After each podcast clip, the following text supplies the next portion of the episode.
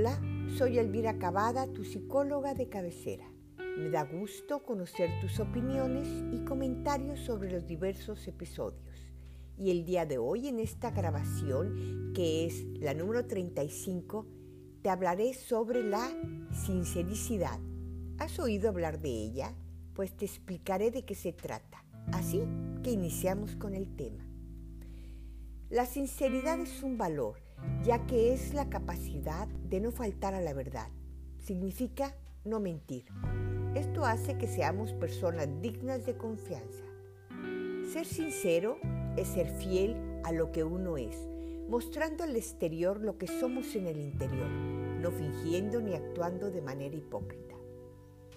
Es aceptarnos como somos, ya que poseemos una buena autoestima y por eso no tenemos problemas en mostrarnos tal y como somos. En algunos momentos, cuando faltamos a la verdad, lo hacemos porque no nos sentimos cómodos con nuestra personalidad. Probablemente puede haber sido por recibir humillaciones o degradaciones que nos hayan causado un daño, provocando vergüenza. Todos nos hemos encontrado en algún momento con alguien que nos ha hecho un comentario estás más gordita, qué mal te ves, qué mal te queda ese corte de pelo. Y termina diciendo, no lo tomes a mal, ya que soy muy sincero. Pero muchas veces la sinceridad se confunde y aparece el sincericidio. ¿Qué significa decir la verdad sin prudencia, sin límites, sin tener en cuenta lo que siente o desea el otro, sin empatía y sin compasión? justificarse diciendo yo hablo de frente y así soy. Pero hablar así es aplicar la sinceridad sin utilizar la inteligencia emocional, ya que existe una sinceridad excesiva y no hay ningún filtro a la hora de decir las cosas. Y lo que se consigue es tener una gran cantidad de conflictos. Entonces no es ser sincero, sino ser sincericida. Y hacemos uso del sincericidio cuando utilizamos la verdad sin tener en cuenta al otro, sin respetar su persona, haciéndolo solo para desahogarnos, expresando cosas que dañan en ese momento y que no son adecuadas. Así que el sincericidio es un término psicológico que se utiliza para referirse a la costumbre que se tiene de no controlar lo que se dice ya que los sincericidas dicen lo primero que les llega a la boca, argumentando que son personas muy sinceras. Pero lo que hacen es romper con la norma social que determina que no debemos decir lo que no es necesario decir. Cuando la sinceridad es extrema, afecta a la autoestima del otro, destruye relaciones ya que humilla y se falta el respeto. Y entonces ¿Cuáles son las características de los sincericidas? Primero que nada, baja inteligencia emocional.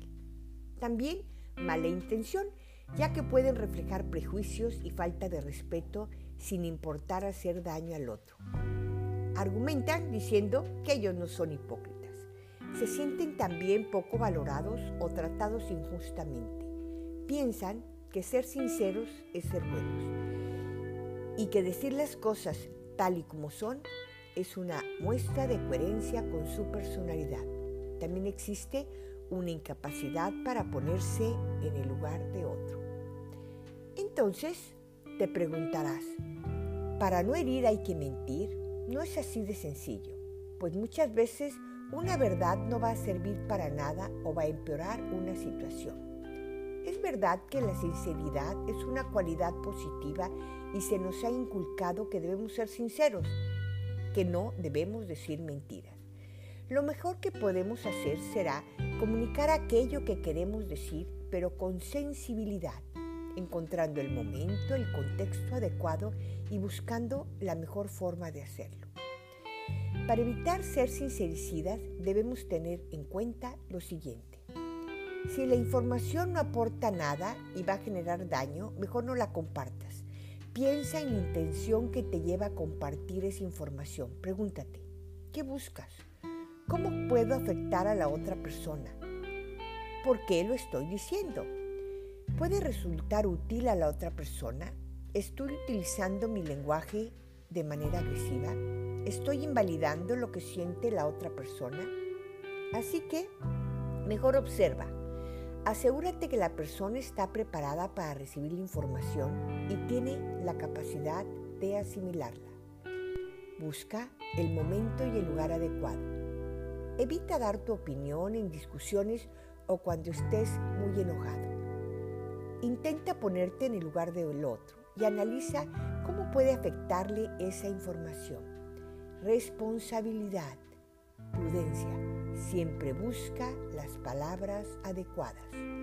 No intentes maquillar la verdad porque puedes hacer mucho daño. Recuerda que las palabras pueden provocar heridas difíciles de sanar. Pon atención sobre todo si la información no va a aportar nada al otro y si estás utilizando esto como un arma, entonces se convierte en violencia psicológica. Con esto acabamos de información, así que es buen momento de hacer nuestro ejercicio de meditación y relajación. Siéntate en un lugar cómodo, pon tus pies sobre el piso y cierra los ojos. Empieza tomando contacto con tu respiración. Inhala y exhala y ve recorriendo tu cuerpo. Si lo sientes tenso, relaja. Inicia por tus pies y ve subiendo poco a poco. Así, tranquilamente, toma contacto con tus pensamientos. Valora si eres empático y compasivo contigo. ¿Qué tanto te criticas? ¿Qué tanto te mutilas?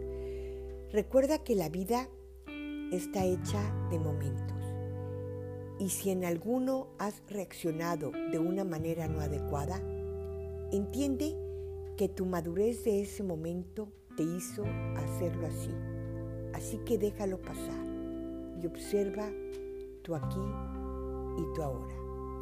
Si te quedas anclado en los problemas, así evaluarás el mundo desde tu enojo, no desde la compasión y la empatía. Respira Respira honda y profundamente. Toma contacto con tu respiración. Que tu respiración recorra tu cuerpo. Inhala y exhala. Inhala y exhala. Vas a hacer tres respiraciones profundas. Una, dos, tres. Ahora abre tus ojos. Toma contacto con el exterior. Observa tu entorno. Este es tu aquí y tu ahora. Agradezco que hayas llegado hasta acá y te invito a seguirme en mis redes sociales, Facebook, Instagram, como psicóloga de cabecera. Y si quieres ponerte en contacto conmigo, es en el 271 70 26 017. Te mando un fuerte abrazo.